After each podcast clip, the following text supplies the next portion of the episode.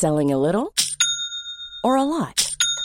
Shopify helps you do your thing however you cha-ching. Shopify is the global commerce platform that helps you sell at every stage of your business. From the launch your online shop stage to the first real life store stage, all the way to the did we just hit a million orders stage. Shopify is there to help you grow. Shopify helps you turn browsers into buyers with the internet's best converting checkout. 36% better on average compared to other leading commerce platforms because businesses that grow grow with Shopify. Get a $1 per month trial period at shopify.com/work. shopify.com/work. C'est Laurie Darmon et vous écoutez mon podcast Exil. Une chanson ouvre parfois un chemin qui la prolonge, la dépasse, la transforme en refrain intime, en partage profond. C'est ce qui s'est passé avec l'une des miennes, celle que vous entendez qui sera le fil rouge de cette série de podcasts. Cette chanson s'appelle L'exil. Cet exil, c'est d'abord celui de ma grand-mère, cette histoire qu'elle ne me raconte qu'à mes 25 ans et qui ne m'a plus lâché depuis. Mais cet exil se conjugue au pluriel et devient l'exil de tous ceux qui, comme elle, ont connu les départs forcés, l'arrachement au pays, la découverte d'un ailleurs étranger. Qu'ils viennent d'Orient, d'Afrique du Nord ou d'autres régions du monde, j'ai voulu donner la parole à tous ceux qui ont grandi ailleurs, ainsi qu'à leurs enfants ou leurs petits-enfants comme moi. J'ai voulu qu'ils déroulent avec moi, avec vous, le long fil qui s'insinue partout, les amours, les voyages, les plaisirs, les chagrins, et rassemblent tous ceux qui se vivront toujours exilés de quelque part, nomades, entre deux rives. Alors, je m'appelle Enrico Macias, né le 11 décembre 1938 à Constantine, Algérie.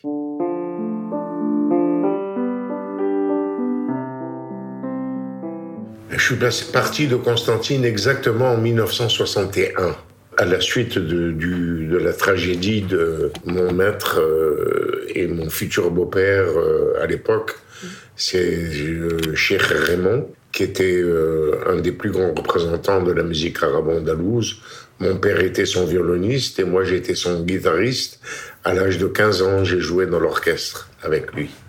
Et quand il a été assassiné, malheureusement, j'étais obligé de partir parce que tous les membres de l'orchestre étaient condamnés euh, à mourir, euh, pareil que lui. Mhm. Et heureusement que mon père était déjà en France et que moi, euh, tout, tout, de suite, on m'a mis dans le train dans, et j'ai pris le bateau mhm. à Philippeville en 1961. Voilà.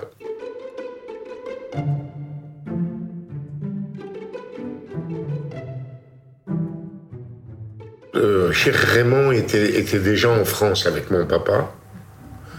Et donc, euh, j'étais content qu'il soit pas, pas, là parce que je sentais qu'il y avait un complot qui, qui se préparait contre lui. Il disait qu'il était parti en Israël, qu'il il était, il était membre de l'OS, alors que c'était pas vrai du tout, quoi. Et puis d'un coup, euh, il est arrivé, il est revenu en France, euh, en Algérie, et il m'a dit, euh, je lui dis, mais tonton Raymond, c'est grave, c'est dangereux. Pourquoi tu es revenu? Et il m'a dit, euh, je suis revenu parce que je préfère mourir en Algérie que de vivre en France. Il, sentait qu'il allait mourir, qu'il allait être euh, tué, euh, parce qu'on on, l'avait prévenu, on, il, on, était alarmé, quoi. Et je lui dis, mais, mais enfin, mais c'est pas possible. Il m'a dit, voilà, les mots que je vous ai dit, c'est les derniers mots que j'ai entendus de lui.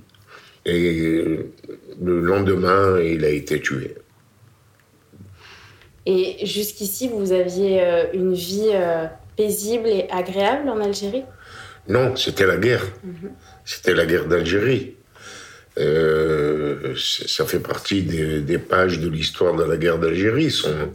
Ils l'ont assassiné parce qu'il représentait beaucoup pour la communauté juive de Constantine. Et en plus, c'était un, phénomène de la musique, de la, musique algérienne. Et il supportait pas qu'un juif représente la musique, la culture algérienne.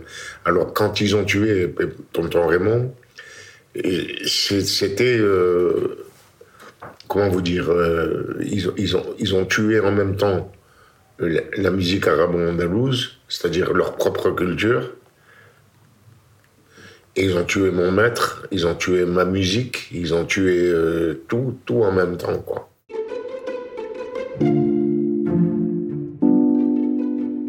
Et donc ensuite, vous êtes arrivé à Paris? On est, on est arrivé d'abord, non, à Marseille. Après Marseille, on a été à Nice parce que j'avais un oncle qui avait un restaurant à Nice et il nous a reçus, toute la famille. Puis comme on voulait pas s'imposer trop, on, on, a été dans une, autre partie de ma famille qui était installée à Vichy. On a été tous ensemble. Et après, c'est lui et c'est mon, oncle, l'autre oncle, Benjamin. Premier, c'est l'oncle Gilbert, le deuxième, c'était l'oncle Benjamin. Ils nous ont emmenés à, Paris, à Paris, chez ma tante, la sœur de mon père, euh, qui, qui, habitait déjà à, Paris, dans un tout petit appartement rue de Picpus. Et elle a accueilli euh, les deux familles. Euh, la famille de ma future femme à l'époque et puis de, moi, ma famille à moi. Il a fallu tout reconstruire. Mon père a continué la, la musique euh, arabo-andalouse. Et moi, j'étais un petit peu en bisbise avec mon père parce que je, pensais que c'était une trahison vis-à-vis -vis de Cheikh. Mais en fait, en fait, je le remercie. Je suis content maintenant, il est parti, mon père, mais que Dieu ait son âme aussi et que je suis content qu'il ait continué cette musique parce que c'était le, les derniers relents de, cette musique arabo-andalouse parce qu'il a été euh, très proche de Cheikh et lui il était drogué de cette musique et je pouvais pas l'empêcher. Bon moi j'ai arrêté de, l'accompagner parce que au début je, jouais avec lui parce que on, passait dans, dans des endroits malfamés. Euh, il y avait des gens qui buvaient de l'alcool, qui étaient sous, qui manquaient de respect à mon père, tout. Et moi, je, je me, je me bagarrais avec ces gens-là. Je me retrouvais au, tout, tous les soirs au, au commissariat. Euh, j'ai plus voulu l'accompagner. Je lui ai dit, il s'est fâché avec moi, mon père. Je lui ai dit, écoute, euh, papa, t'inquiète pas, je reviendrai, on fera la paix et je reviendrai quand j'aurai une situation. Et voilà, c'est comme ça ce que j'ai fait. Je suis resté quand même un an et demi, deux ans fâché. Et puis après, je suis revenu. Euh, ça, ça s'est raccommodé. Après, je l'ai invité dans mes spectacles. Dans mes, à l'Olympia, tout ça. C'est beau. Un peu partout. C'est beau. Voilà. Et du coup, donc, votre, votre vrai parcours euh, en tant que chanteur, vous l'avez commencé donc en France? Ah ben oui, parce que, en fait, je, comme j'étais orphelin de la musique arabo-andalouse, j'ai voulu créer un, un, un, répertoire pour me guérir de cette musique de cette musique qui était perdue pour moi. Et j'ai construit des, un nouveau répertoire et je chantais dans les cabarets, je chantais euh, et puis petit à petit j'ai fait ma carrière quoi. Et vous aviez toujours eu envie euh, d'être chanteur euh... Chanteur non, mais je voulais faire de la musique surtout comme guitariste parce que je voulais être concertiste. Et, et puis euh, finalement, je suis devenu chanteur par accident parce que j'aimais pas ma façon de chanter, ma, ma voix quand j'étais adolescent. Et puis j'ai découvert euh, par miracle euh, quelque chose, que, puisque vous êtes guitariste, vous savez ce que c'est qu'un capodastre. Mm -hmm, Donc euh, j'ai découvert le. Je savais pas ce que c'était. Moi, j'étais dans un magasin de musique à Constantine et j'ai vu un capodastre. J'ai dit qu'est-ce que c'est que ça et Il m'a expliqué, c'est pour changer les. Et le problème, c'est que j'avais une technique à la guitare tellement rudimentaire par rapport entre la musique arabo-andalouse et la chanson euh, occidentale, je ne, c'était pas, c'est pas pareil. La musique arabo-andalouse, c'est juste la mélodie qu'on joue. On jouait pas les harmonies. Mm. Et, et, quand je chantais mes chansons, j'ai chanté que dans une seule tonalité avec des harmonies rudimentaires que je connaissais.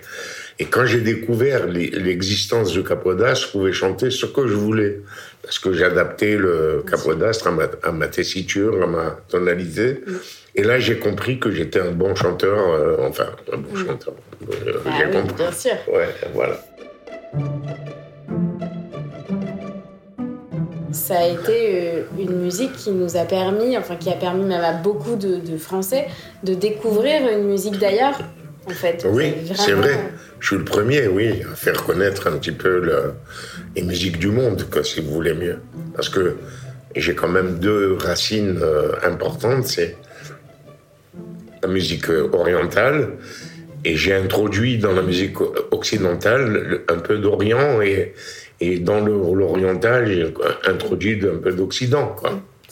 Mais ça, ça s'est fait pas d'une façon calculée c'est venu naturellement, parce qu'à cause de mes racines quoi, musicales. Quoi. Bien sûr. Et est-ce que l'envie de retourner euh, en Algérie ou même de faire euh, carrière là-bas, plus qu'en France encore, est venue en vous ou pas? Non, parce que je ne pouvais pas aller en Algérie. Si on veut parler de l'exil, vous savez, l'exil est, très, très contraignant, très dur, dans la mesure où on ne peut pas retourner dans l'endroit où on a été obligé de, s'exiler. Par exemple, quelqu'un qui est d'un pays qui vient euh, et qui s'exile et qui a la possibilité de retourner, c'est demi-mal. Tandis que quand on ne peut pas y retourner, et là c'est très grave, c'est quelque chose qui meurt, c'est des racines qui sont coupées. Vous gardez quoi de l'Algérie? Je garde tout de l'Algérie. Je garde mon enfance, ma jeunesse. J'ai pas eu de jeunesse parce que c'était sous, sous les bombes, la guerre, la violence, l'amour de ma, femme qui, nous a quittés euh, il y a plus de dix ans maintenant. Et, et puis la musique, la musique avec, avec Cher Raymond, c'était les plus gros, beaux moments de ma vie, malgré la violence de la guerre, malgré tout ça. Heureusement que j'ai eu ça. J'ai eu euh, ces deux facteurs importants, la musique et l'amour de ma femme. Et voilà, c'est comme ça. Est-ce que vous avez raconté la vie d'avant, la vie en, Algérie à vos enfants? Ah, Bien sûr, je le raconte, bien sûr. Même à mes petits-enfants. Ils veulent savoir. Hmm. Ils veulent savoir d'où je viens. Euh, comme ils, savent tous les événements qui se sont passés dans ma vie. Euh, ils voudraient retourner aussi. Mais par exemple, mes enfants ne veulent pas retourner, pas avant que moi je retourne. Mais si Dieu me prête vie le plus longtemps possible, et que j'ai, avant mon dernier souffle, si je peux y aller, ça sera très bien. Mais si je peux pas, je serai content de là où je serai, de voir mes enfants, mes petits-enfants aller mm. là-bas. Est-ce que c'est quelque chose qui vous habite, la peur de devoir repartir de nouveau? De partir d'ici? Ouais. Ah, bien sûr que j'ai peur. J'ai peur parce que j'ai appris que l'histoire se répète souvent. Et que dans l'histoire du peuple juif, et dans notre histoire, on a, on a vécu beaucoup de persécutions. Et c'est pas parce qu'on est venu en France, quand même une terre d'asile, qu'on ne risque pas, regarder ce qui s'est passé euh, quand il y a eu euh, Vichy, euh, Pétain et tout ça. Quand, par, exemple, moi, j'ai n'ai pas eu pendant deux ans la chance de rentrer en classe quand j'étais petit. Parce que les lois de Vichy me l'ont interdit. Alors imaginez les autres. Ils étaient les fonctionnaires, ils n'avaient plus le droit d'être fonctionnaires ils perdaient leur situation, c'est terrible. Donc, euh, on ne sait jamais si un jour il y a quelqu'un qui, qui décide de nous persécuter encore et, qu'on soit obligé de repartir. Oui, j'ai peur. Hmm. Mais enfin, bon, maintenant, on, a Israël comme euh, point de chute. Avant, il n'y avait que Auschwitz. Maintenant, il y y a Israël. Heureusement que Israël existe. quand j'ai des épreuves telles, que l'exil, je, joue de la musique et, ça me guérit. La musique est une, thérapie pour moi. Mais ça se sent, hein. ça se sent dans votre musique parce que ça fait du bien aussi aux autres. Les autres ont subi la même histoire que moi. Ça. Et j'ai chanté leur histoire parce que c'était la mienne. Mais vous avez su la dire parce que c'est pas facile. Moi, mes grands-parents, ils ont pas réussi à en parler. Ils étaient très silencieux tout, sur tout ça parce que c'était douloureux. Et vous, vous avez réussi à sublimer ça, à en parler, à le chanter et à, et à consoler du coup beaucoup, beaucoup de monde. Donc ça, c'est incroyable. Ça me fait plaisir qu'une jeune fille comme vous, de votre âge, réagisse comme ça. Ça me fait vraiment plaisir. Ça prouve que mon message est bien passé de génération en génération. Quoi. Je suis né dans une famille de musiciens. Mon, père, mon grand-père n'était pas professionnel, mais il jouait de la flûte. Euh, C'était un amateur, mais il jouait bien. Il jouait de la flûte arabe. Euh, le- L'oncle de mon père était violoniste, mon père violoniste. Enfin, on a, on a eu beaucoup de gens dans notre famille. D'ailleurs, le nom de notre famille, c'est, ça veut dire chanteur pour du Rena Sia. Incroyable, C'est le nom de notre famille. Et ils sont tous musiciens, tous, incroyable. famille. Et quand j'étais petite, moi j'ai fait l'école des fans avec vous, chez Jacques Martin. Oui, oui. Euh, donc ça remonte, c'était en 1996. Et j'avais chanté une chanson qui s'appelle Ouvre-moi la porte. Voilà. Et cette chanson, moi, elle m'interpelle particulièrement. Aujourd'hui, je, je comprends ce que ce qu'elle veut dire. Euh, vous vous l'aviez écrite euh, pourquoi euh, C'est-à-dire qu'au départ, au départ, je voulais faire une, un, un album qui se serait appelé Les Douze Portes. Et à chaque fois que j'ouvrais une porte, c'était une histoire différente. C'était une bonne idée d'ailleurs. Mm. Peut-être que je vais le faire un jour quand même. Et finalement, dans mon entourage, on m'a dit pourquoi tu fais pas juste une chanson, ouvre-moi la porte, euh, une seule porte, euh, parce que faire 12, euh, 12 fois euh, ouvre-moi la porte avec une histoire différente, c'était original. hein. Mais on m'a empêché. Vous savez, je vais vous donner une idée. Si jamais vous devez faire quelque chose, il faut toujours que ça vienne de vous. Il faut jamais demander conseil à qui que ce soit. Il faut que ça vienne de vous. Et moi, j'aimerais beaucoup que Simon, votre petit-fils, qui poursuit également une carrière de chanteur, vous pose quelques questions. Euh, comment elle s'appelait ton école? L'école Montesquieu. C'était l'école juste en face de, mon- euh, de, de la fenêtre de, Ouais. de chez moi, comme tu dirais ça, tu ouvres la fenêtre. Il y avait la cour de l'école Montesquieu. Ça fait que ma mère, quand on était en études dans la cour, dès qu'elle me voyait, elle me, elle me faisait comme ça et elle descendait et elle m'apportait un sandwich avec du saucisson. C'est pas vrai. Je te jure. Ton père, il était dur avec toi? Non. Enfin, Il était autoritaire à la maison? Il était un peu autoritaire, mais euh, je sais pas comment t'expliquer. C'était un artiste quand même. C'était un artiste. Mon père, c'était un il avait sa violoniste. vie d'artiste, quoi, un peu. Il avait, c'était, lui, ce qui comptait le plus pour lui, son violon. Il jouait de la musique, il était complètement insouciant, complètement. Il avait comme, comme but, c'est de faire de la musique. Et il avait des, un peu les montagnes russes dans sa tête. Parfois il était joyeux, parfois il était malheureux, parfois il était où il était. Ah non, non. Ah non, il, parfois avait, les- les artistes, ils sont un peu. euh, non, il n'avait pas ça, non, non, non. Il Non. avait, il avait pas, un il avait un caractère égal, insouciant, je dis, au début. Tu te rappelles? Ouais. Alors, T'avais le droit de sortir quand t'étais, quand t'avais 12, 13 ans, 14 ans? Je jouais, je jouais pieds nus avec les, mes copains au football. On arrivait les pieds no- complètement noirs. L'école dans laquelle t'étais, et collège, c'était, c'était une école publique. Oui. Donc il y avait de tout dans l'école. Y avait, il y avait de toutes les religions. Ah oui, ouais, ouais. Cosmopolite. Enfin, euh, de tout. Et vous étiez copains avec tout le monde? Ah oui, il n'y avait pas de différence. Mais dans les quartiers, on était Séparés. séparés. Ah, Mais moi, j'étais dans un quartier où il y avait tout le monde. Mais le quartier juif, par exemple, c'était le quartier juif. Il n'y avait que des juifs. Comment il s'appelait, le quartier juif? Et la, la- la rue de France, ou, alors- ou alors euh, Hachara. Je sais pas comment te dire. Il y avait du respect, sauf que pendant la guerre, ça s'est dé- ça s'est détérioré. Avant la, la guerre d'Algérie, on était très, euh, très liés, les trois communautés. Plus avec les musulmans Bien sûr. qu'avec les chrétiens. Les chrétiens aussi, on avait des copains chrétiens, pareil. Pour Noël, on fêtait Noël avec eux. Pour le ramadan, on allait avec les musulmans. Et pour nos fêtes à nous, ils venaient chez nous. Donc tout le monde était en pleine connivence. C'est la guerre qui nous a séparés. La guerre nous a séparés.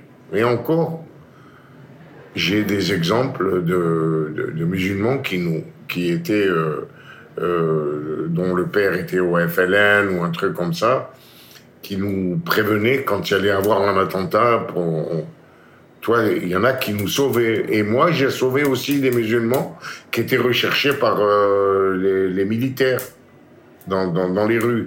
Tu vois, c'est- c'est-à-dire... Des, des indépendants. Ce qui, compte, ouais, ce, ce qui, ce qui comptait le plus, c'était l'amitié qu'il y avait entre nous, en dehors de la politique. Mais après, euh, évidemment, nous, on était jeunes. ouais.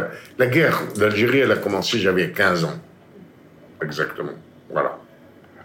Donc, de 15 ans jusqu'à 22 ans, ou 6 ans ou 7 ans, je sais plus, jusqu'à 22 ans, c'était la guerre. Entre-temps, j'étais à Fontainebleau, passer euh, euh, mon bac et faire des études. Et puis, euh, je suis retourné à Constantine j'étais devenu instituteur. Puis après, je suis parti définitivement en 61. Au départ, j'étais pion. J'étais pion pour étudier la, j'étudiais la musique. Ouais, je gardais les enfants, tout ça. Et au bout de un ou deux mois, ils sont venus me chercher parce que j'avais passé le bac Matélem pour, euh, pour, me, pour être instituteur parce que il manquait des. J'étais, je pouvais pas être professeur, je pouvais être que instituteur. Alors j'étais à l'école normale pendant fait un stage d'un mois. Puis après on m'a envoyé dans le bled à, à Châteaudun-du-Rumel. J'étais instituteur là-bas. Je suis resté deux ans instituteur. Ah, les petits, ils étaient entre, entre 4 ans et 9 ans, 10 ans. Voilà. Et j'ai gardé un bon souvenir. C'est-à-dire que mon école, elle était euh, installée euh, de- dans, les trois cimetières, juifs, musulmans et chrétiens. Il n'y avait même pas de, de, cimetière juif là-bas. Il y avait un cimetière musulman et un cimetière chrétien, deux. Et c'est-à-dire la vue que j'avais, c'était des tombes. Et on joue, je joue au foot avec mes élèves. On, met, euh, devant les tombes et on mettait les buts sur les, les tombes. C'est pas l'horreur, c'est comme ça. On s'adapte à toutes les situations. Quand je suis venu en France, j'ai demandé un poste d'instituteur, oui, parce que j'avais pas de métier et tout ça, je savais pas quoi faire. Et ils m'ont pas répondu jusqu'en 1964, quand j'ai fait l'Olympia avec les compagnons, ils m'ont envoyé une lettre pour choisir un poste. Je l'ai gardé la lettre d'ailleurs. C'est énorme. Donc t'es à, t'es à la euh, éducation nationale. Oui, oui, et d'ailleurs jusqu'à présent, je fais partie toujours de l'éducation nationale parce que j'ai jamais donné ma démission. C'est énorme. Et j'ai simplement signé un papier comme quoi je toucherai pas de salaire. C'est tout. Mais je- si je veux, demain, je, serai- je suis instituteur. Quand, Ah mais toi, tu serais à la retraite euh, si t'étais à l'éducation bah oui, mais, mais maintenant que j'ai 83 ans, oui, bien sûr. Mais à, à une certaine époque, je me posais la question on devrait devenir instituteur. Arrête. Euh, non, eh, non, bien sûr que non. Je suis arrivé euh, jouer de la musique avec mon père et parallèlement, j'allais dans les cabarets. Je jouais, je faisais des castings dans les cabarets, je, je gagnais des clopinettes, mais je, je travaillais, je travaillais. Il m'est arrivé de faire 10 cabarets par nuit. 10 cabarets par nuit. Ouais, mais c'est pas. J'ai écumé tous les cabarets de Pigalle. Tout. Mais parce que Paris, dans les années 60, quand t'es arrivé, tu devais être partagé entre le déchirement de l'exil et en même temps la jeunesse, euh, les filles, euh, euh, Ben oui, l'ouverture même- d'esprit euh, des années 60 à Paris. Même sur le bateau, quand on a quitté euh, l'Algérie, mon, mon seul, euh, mon seul espoir, c'était de connaître un autre monde pour les jeunes. Tu vois, parce c'est pas comme les vieux qui quittent euh, l'Algérie, ils ont plus rien. J'ajoute que c'était une première mort pour eux. Pour mes grands-parents, par exemple, c'était une première mort. Pas pour mes parents. Mes parents étaient jeunes encore. Mais euh, mes espoirs sont vite tombés à l'eau quand j'ai vu la façon dont on nous a reçus et les, les humiliations qu'on a, qu'on a eues euh, dans les spectacles, quand je chantais Adieu mon pays, euh, euh, Retourne dans ton pays et bronzé. ouais, et des bagarres. Du coup, j'ai mis la chanson Adieu mon pays à la fin. Comme ça, je savais que c'était fini mon spectacle. Même avec mon père, quand je jouais avec mon père et qu'il nous manquait de respect, j'étais tous les soirs au, au poste parce que je me bagarrais. Et le, le patron du cabaret, il cherchait pas à comprendre, il appelait la police. Les, les poli- la police venait, euh, allait. Ah, donc vous avez senti une discrimination, enfin en tout cas vous étiez Ah pointé oui. du doigt. Quoi. Ah ouais, ah ouais, ah ouais. Pour rien, à cause de, mon teint, à cause de mes. mes à l'époque, j'avais les cheveux frisés. euh, À cause de vos différences en fait. oui, oui. Mais une discrimination qui a été. Qui a, été, qui a existé, mais qui n'a pas duré très longtemps. Si, ça a duré pendant deux ans, c'est arrivé. Et au bout de trois ans, j'ai commencé à rencontrer un peu le succès et tout ça.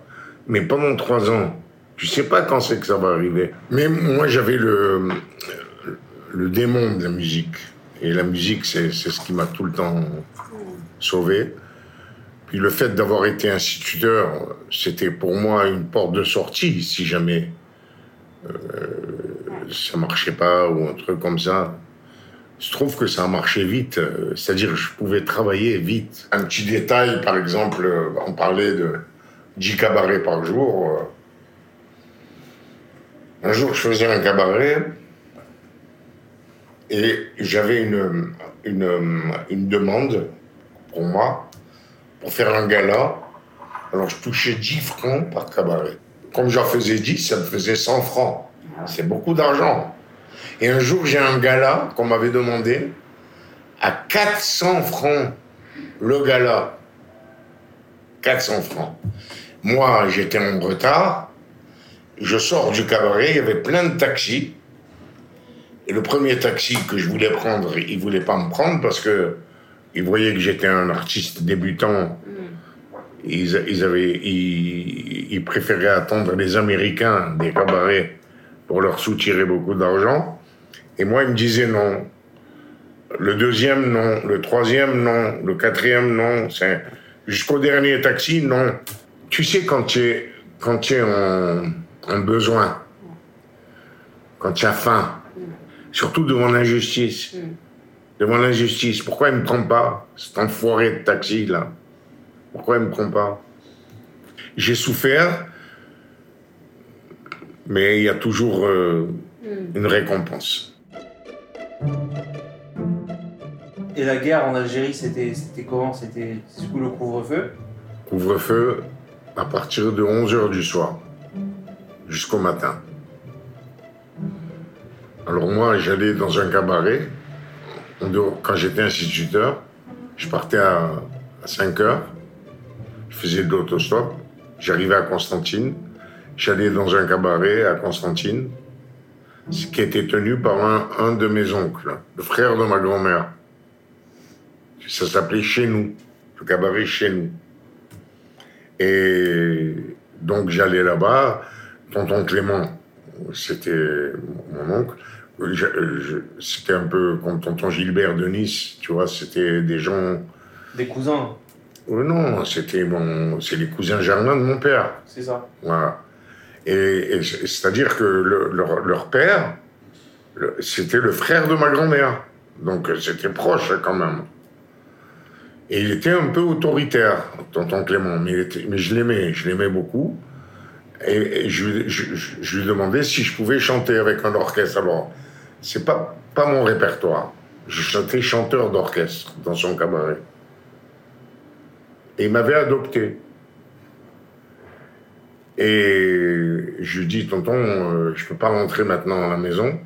C'est le couvre-feu, qu'est-ce que je fais? Il m'a dit, ben dors sur le canapé. Euh, je dormais sur le canapé. Je me réveillais à 5 heures du matin pour aller faire de l'autostop, pour aller au, à, Châteaudun du Rumel, pour enseigner. J'ai passé un an de galère comme ça. Je savais pas ce que c'était que dormir.